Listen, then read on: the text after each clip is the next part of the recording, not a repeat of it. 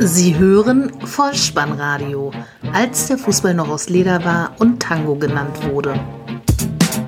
Herzlich willkommen und hallo zum Vollspannradio, der Podcast unter dem Motto, als der Fußball noch aus Leder war und Tango genannt wurde. Mein Name ist Dirk, auf Twitter unter @vollspannradio und @spike_deh unterwegs und ich begrüße euch ganz recht herzlich zur 68. Ausgabe des Vollspannradios, der VSR 042 mit dem Titel Kein Panda namens Baubar, die Nachlese zum Spieltag Nummer 8. Heute für euch frisch durch den Äther gejagt. 33 Treffer an diesem Spieltag. Wahlen in Niedersachsen und Österreich. Der Videoassistent als lästiges Pop-up-Fenster. Merci, Willi, Rebic, Ante Portas und ein Geburtstagskind. Ja, Kinder, heute war Wahltag in Niedersachsen und in Österreich. Und im Nachbarland Österreich war Sebastian Kurz von der ÖVP relativ weit vorne. Und in Niedersachsen war Stefan Weil von der SPD erfolgreich. Alles weitere dazu werdet ihr sicherlich in den Politik-Podcasts Die Lage der Nation oder auch dem Aufwachen-Podcast hören. Hier geht es jetzt um den achten Bundesligaspieltag. Viel Spaß dabei. Die Momente des Spieltages. Dann also mal frisch, fromm, fröhlich, frei in die Trillerpfeife gepustet und Anstoß am Freitagabend VfB Stuttgart gegen den ersten FC Köln.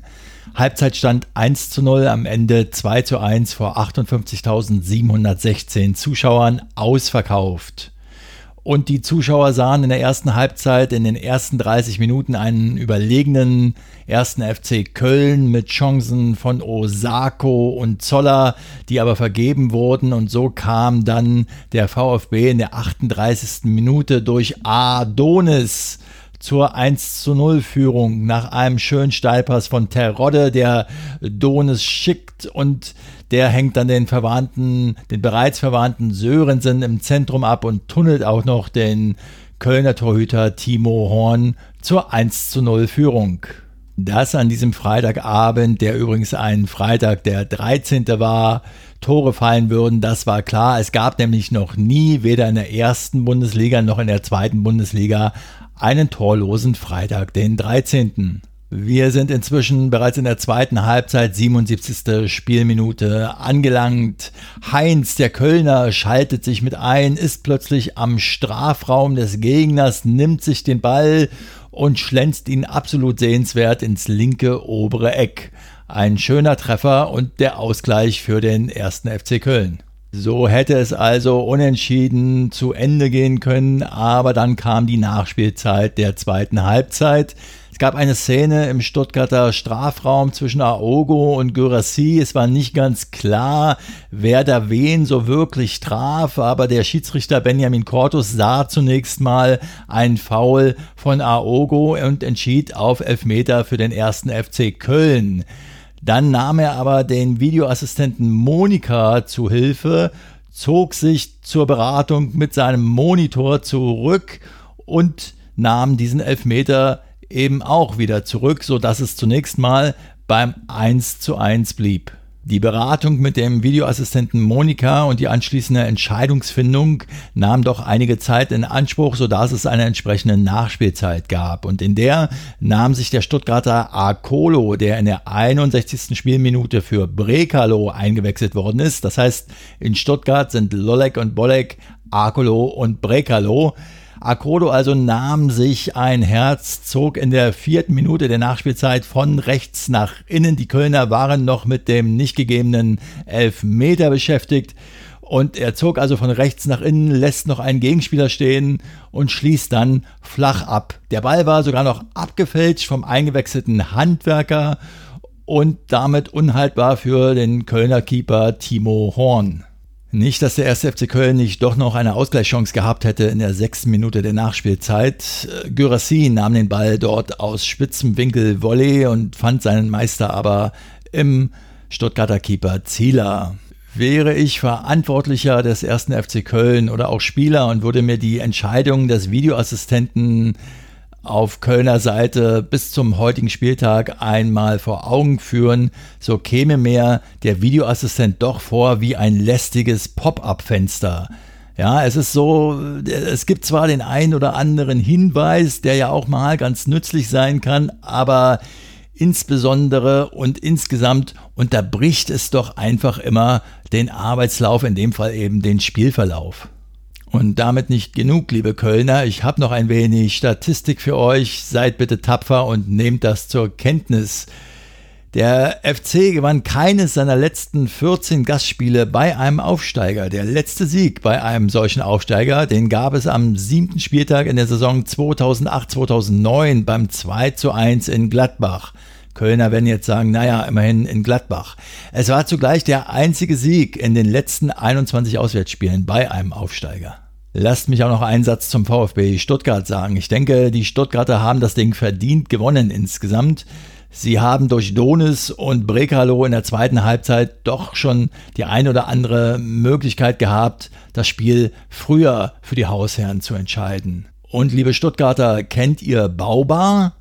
Baubar ist kein neuer Panda-Bär im Stuttgarter Zoo, sondern setzt sich zusammen aus den Anfangsbuchstaben der, des Abwehrduos Baumgartel und Bartstuber.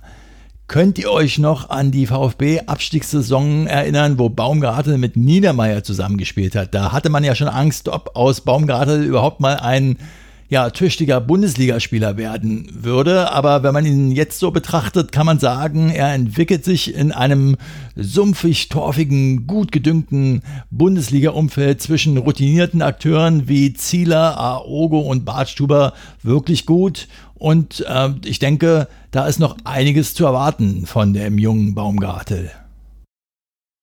Dann sind wir also am Samstag 15.30 Uhr Bundesliga-Konferenz und ich habe mir an diesem Nachmittag das Einzelspiel rausgesucht. Hertha BSC gegen Schalke 04, Halbzeit 0 zu 0, am Ende 0 zu 2. Mir war klar, dass ich nicht allzu viel aufregende Toraktionen sehen werde, nach dem bisherigen Saisonverlauf von Hertha BSC zu urteilen aber dennoch ein wenig mehr Offensivdrang hatte ich erwartet. Es kam gar nichts, ja wirklich gar nichts von Hertha offensiv.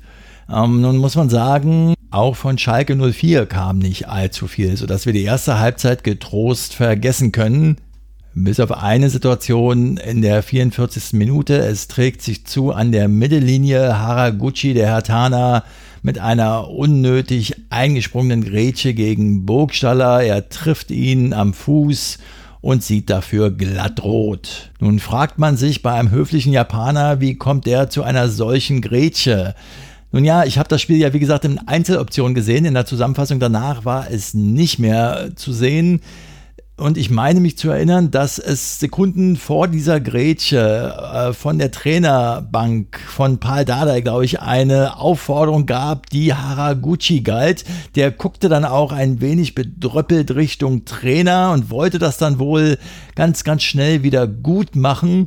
Und das äußerte sich dann eben in dieser ja unnötigen Aktion, die ihm jetzt wieder doch eine Sperre nach sich ziehen wird. Hertha also somit in Unterzahl und in der 53. Minute gab es einen Foul im Berliner Strafraum. Darida trifft Harit am Fuß und der Schiedsrichter pfeift elf Meter. Leon Goretzka tritt an, zielt halb hoch ins linke Eck. Jahrstein ist noch dran, kann den Ball aber nicht mehr ablenken und der Ball landet im Tor 1 zu 0 für Schalke 04.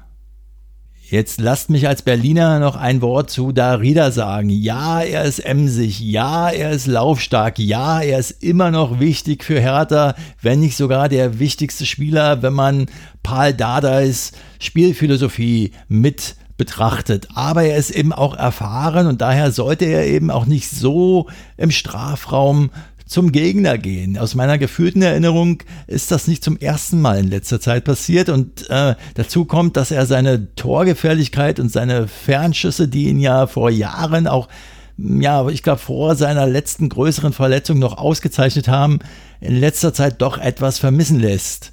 Also Darida angestrengt und weiter mitgemacht. Dann sind wir schon in der 78. Spielminute und ich kann gleich weitermachen mit meinem Hertha-Bashing, was ich natürlich gar nicht so meine, weil hier vom Sessel aus lässt sich das alles natürlich ganz, ganz einfach und leicht sagen. Niklas Stark sieht unglücklich aus bei einem Kopfballklärversuch und Rekik macht es danach auch nicht besser, lässt sich den Ball von Burgstaller wegspitzen. Der gibt ihn kurz zu Naldo, bekommt ihn aber von ihm sofort wieder, überläuft dann noch Jahrstein und schiebt aus halbrechter Position ins leere Tor zum Endstand von 0 zu 2 ein. Gelsenkirchen gewinnt also verdient und klar. Hertha, wie gesagt, offensiv ganz, ganz schwach. Und ein Wort noch zu Mitch Weiser. Den habe ich betrachtet in diesem Einzelspiel, dass er bei fast jedem Ballkontakt von ihm geendet ist mit einem Foul gegen ihn. In der 64. Minute wurde er gegen Lazaro ausgewechselt. Nun kann man sagen, wichtig und bedeutend ist wohl Mitch Weiser, wenn er bei jedem Ballkontakt gefault wird oder bei fast jedem Ballkontakt. Man kann aber auch sagen, vielleicht trennt er sich immer ein wenig zu spät vom Ball.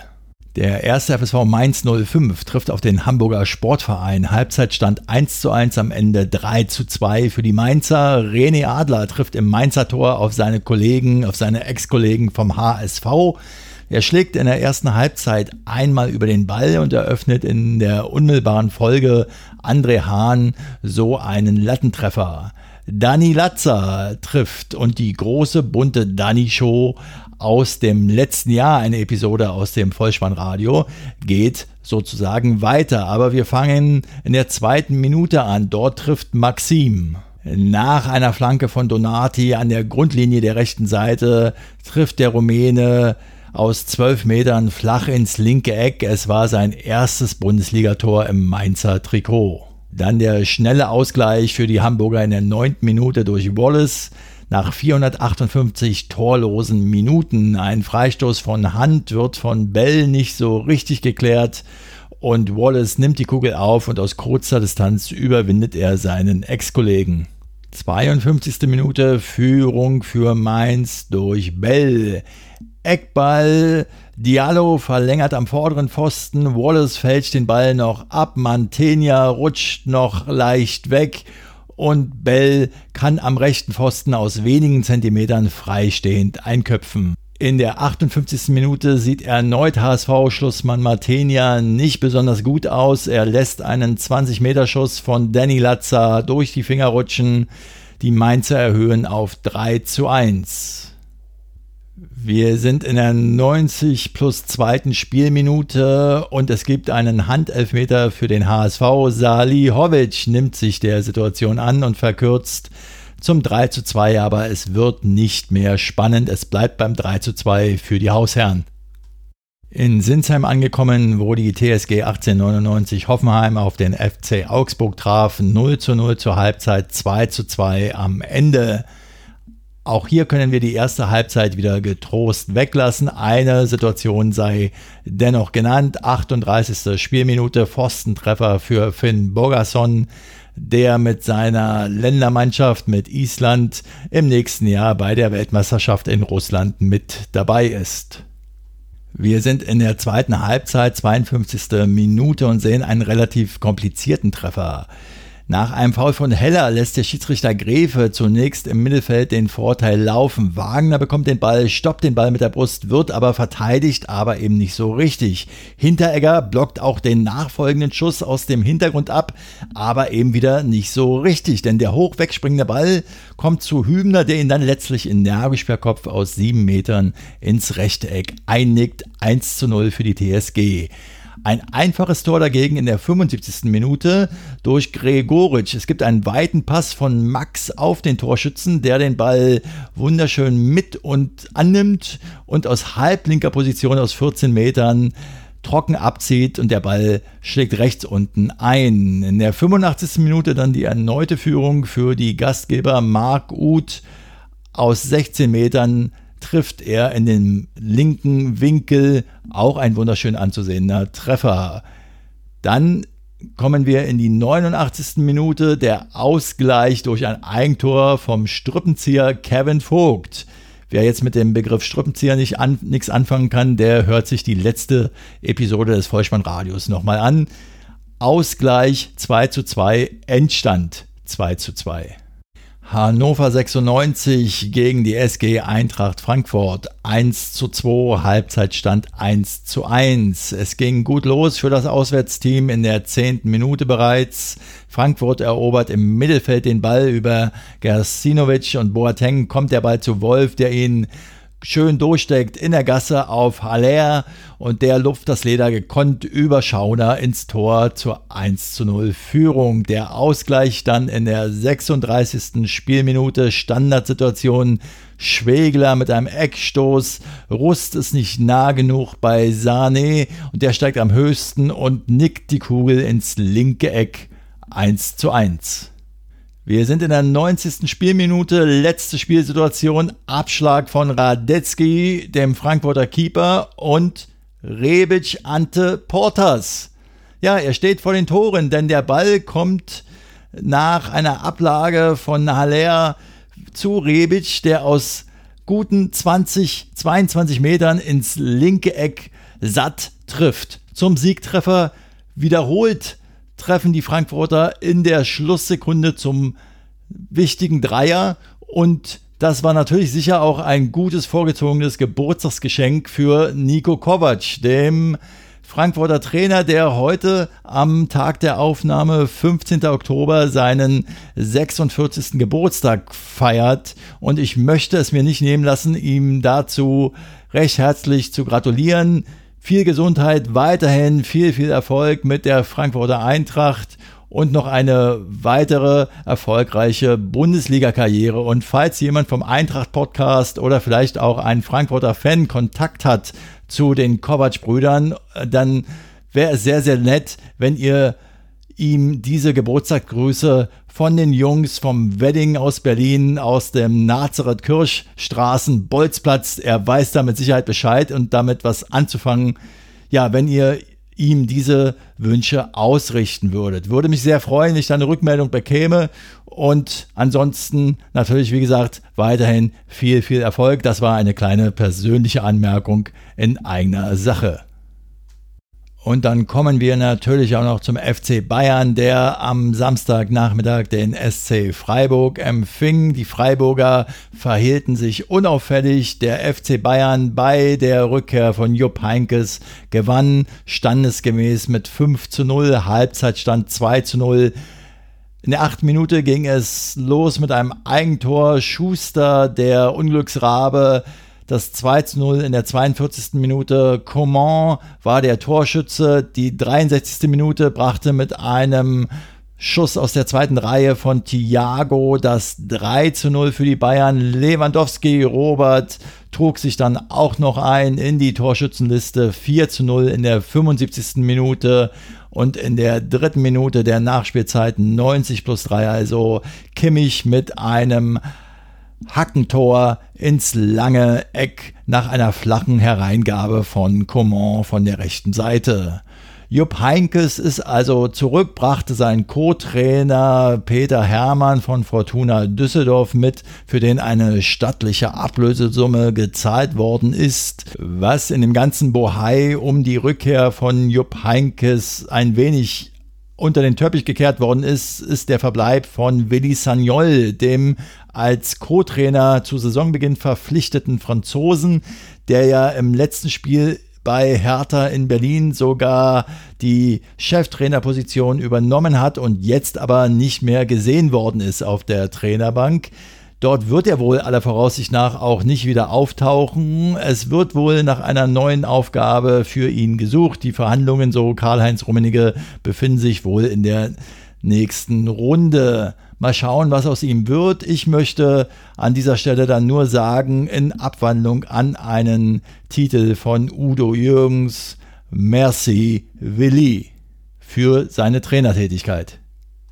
Topspiel am Samstagabend Borussia Dortmund gegen Leipzig. Halbzeitstand 1 zu 2, am Ende 2 zu 3. Das heißt, Dortmund verliert nach 41 Bundesliga-Partien mal wieder ein Heimspiel. Dabei ging es vielversprechend los. Pierre-Emerick Aubameyang bereits in der vierten Minute nach einem katastrophalen Rückpass von Ilsanka trifft er zum 1 zu 0 für die Hausherren. Doch der Ausgleich folgte prompt in der zehnten Minute Freistoß von Kampel auf Halstenberg, der höher steigt als Toljan und zu Sabitzer nickt und der wiederum hält seinen Kopf nur hin und kann dann jubelnd abdrehen. Dann sogar die Halbzeitführung für Leipzig. Halstenberg schickt Bruma über die linke Seite lässt Toljan ganz, ganz alt aussehen und spielt praktisch von der Torauslinie nach innen, tunnelt noch den Dortmunder Keeper Birki und findet im Zentrum Paulsen und der kommt an Sokrates vorbei, beziehungsweise vor ihm an den Ball und drückt ihn aus kürzester Distanz über die Linie zur Halbzeitführung. 47. Spielminute. Sokrates kommt gegen Augustin nicht hinterher, zupft ihn im Strafraum leicht an der Schulter und es gibt einen Elfmeter und dazu noch die rote Karte für den Dortmunder Abwehrspieler. Augustin übernimmt selbst die Verantwortung und verwandelt ins rechte untere Eck zur 3 zu 1 Führung für Leipzig. Borussia Dortmund also mit 1 zu 3 zu Hause im Rückstand und in Unterzahl. Leipzig allerdings zieht nach im negativen Sinne und ist ebenfalls nur noch zu 10, nachdem Ilsanker gelb-rot sieht. Er sperrt nach einem langen Ball seinen Gegenspieler Obermeyang kurz und sieht dafür die Ampelkarte. Wir sind in der 60. Spielminute. Es gibt einen Stoß von Upa Meccano an Obermeyang und der Schiedsrichter Dennis Eitekin entscheidet zunächst auf Freistoß knapp außerhalb des Strafraums. Er revidiert aber seine Entscheidung, nachdem er den Videoassistenten zu Rate zieht und gibt elf Meter, war wohl dann doch innerhalb des Strafraums, so dass Aubameyang antreten kann und ins rechte untere Eck zum 2 zu 3 Endstand verwandelt. Dann kommen wir zur ersten Sonntagsbegegnung an diesem Bundesligaspieltag. Bayern 04 Leverkusen gegen den VfL Wolfsburg. Und bei dieser Ansetzung bin ich froh, dass ich das schöne Wetter in Berlin noch genossen hat. Es hatte hier noch so gute knapp 20 Grad und strahlenden Sonnenschein.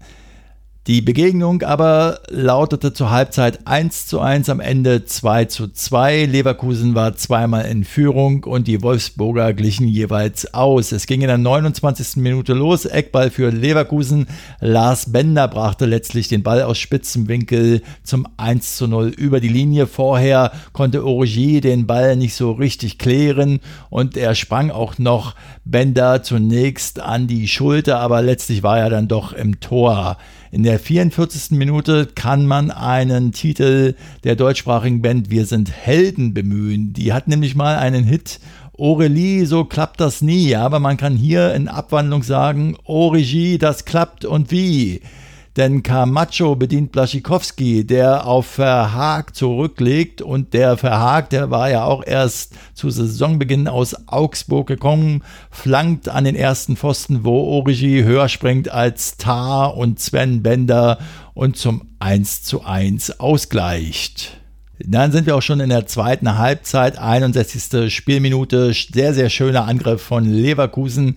Wendell bedient Volland und der gibt sofort weiter auf den durchstartenden Brasilianer und setzt ihn sofort wieder ein. Am linken Strafraumeck angekommen, hebt Wendell den Kopf und findet in der Mitte Alario. Und der nutzt die Chance eiskalt ins kurze Eck, schließt er ab 2 zu 1 für Leverkusen. Der erneute Ausgleich für die Mannen aus der Autostadt. Dann in der 69. Spielminute über Arnold kommt der Ball zu Didavi, der mit einem überragenden Flachpass in Richtung Blaschikowski den Polen auf die Reise schickt und der tanzt Sven Bender noch im Zentrum aus und bleibt auch vor Bernd Leno eiskalt. Die Kugel schlägt unten rechts ein und Kuba macht das 2 zu 2 den Endstand.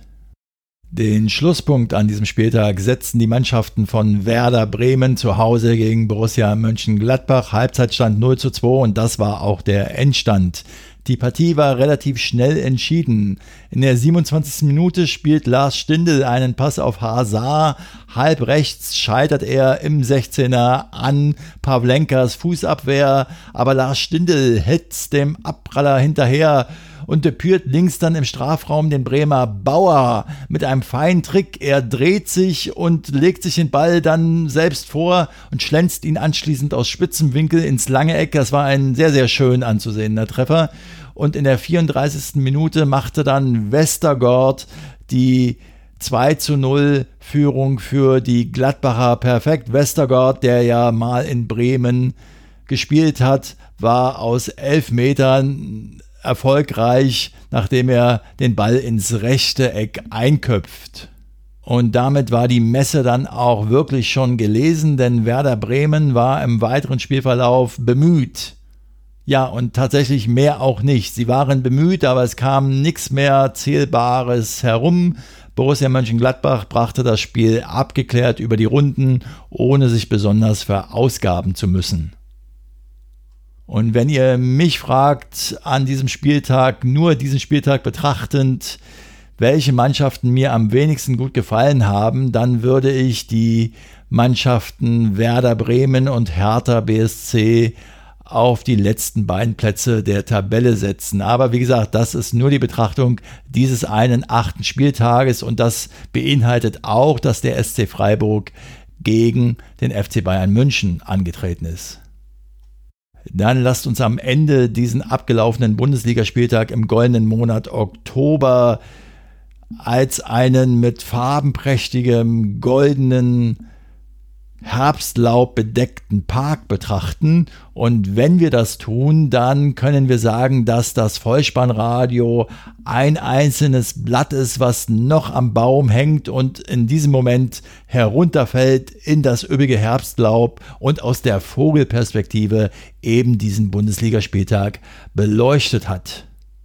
Was noch fehlt, ist die Vorschau auf den kommenden Spieltag, auf die neunte Runde also in Form eines Toto-Tipps. Dabei steht die 1 für Heimsieg, die 0 für Unentschieden und die 2 für Auswärtssieg. Auf geht's! Der Toto-Tipp. Der kommende Spieltag startet am Freitag, 20.10. mit der Begegnung FC Schalke 04 gegen den ersten FSV Mainz 05 0.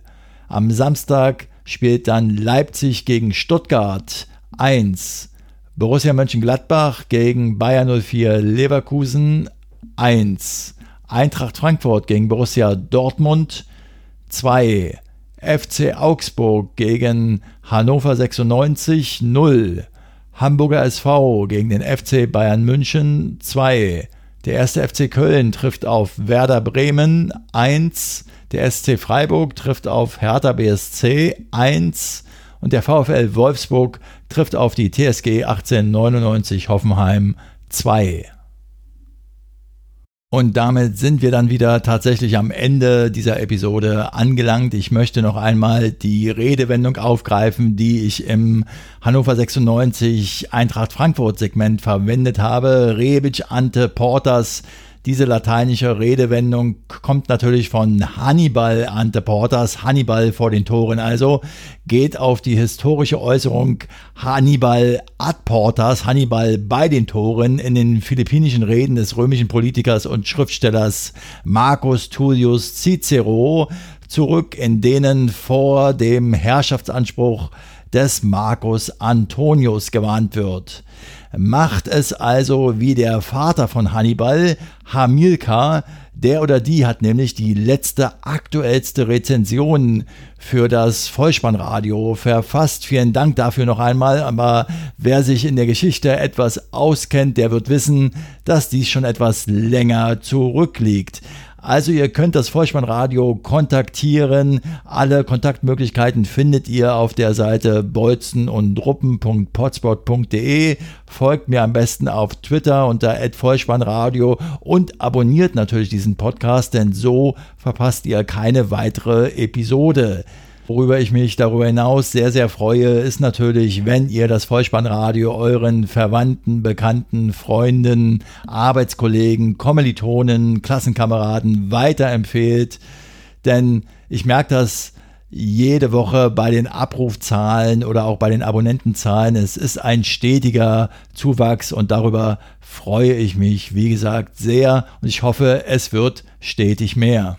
An dieser Stelle sei auch nochmal erwähnt, dass ihr das Vollspannradio nicht nur in eurer Podcatcher-App finden könnt, sondern eben auch zum Beispiel auf Soundcloud oder auf Deezer. Und für alle die, die ein wenig Meditation betreiben möchten, denen sei vielleicht YouTube empfohlen. Denn da könnt ihr wie Männer oder Frauen, die auf Ziegen starren, mal eine Episodenlänge lang völlig belanglos nur auf das Vollspannradio-Logo starren und euch dabei diese Episode anhören. Nun ja, diese Möglichkeiten gibt es. Ansonsten gibt es auch noch die Möglichkeit, das Vollspannradio zu unterstützen in vielfältiger Form. Schaut einfach mal drauf in der Rubrik Unterstützen auf der Seite bolzenundruppen.potspot.de. Ihr könnt dort über Amazon beispielsweise einkaufen. Ihr habt einen PayPal-Button zur Verfügung und ihr findet einen Wunschzettel von mir. Ich bedanke mich in jedem Fall bei euch für eure Zeit, für euer Vertrauen in diesen Podcast und verabschiede mich auch heute wieder mit dem Hinweis für den Fall, dass ihr die Kugel mal wieder im Netz unterbringen wollt. Kopf, Innenseite, Außenriss und Hacke. Nein, nur mit dem Vollspann wieder rein. Vielen Dank. Ciao. Sie hörten Vollspannradio. Vollspannradio. Vollspannradio. Vollspannradio. Vollspannradio. Vollspannradio.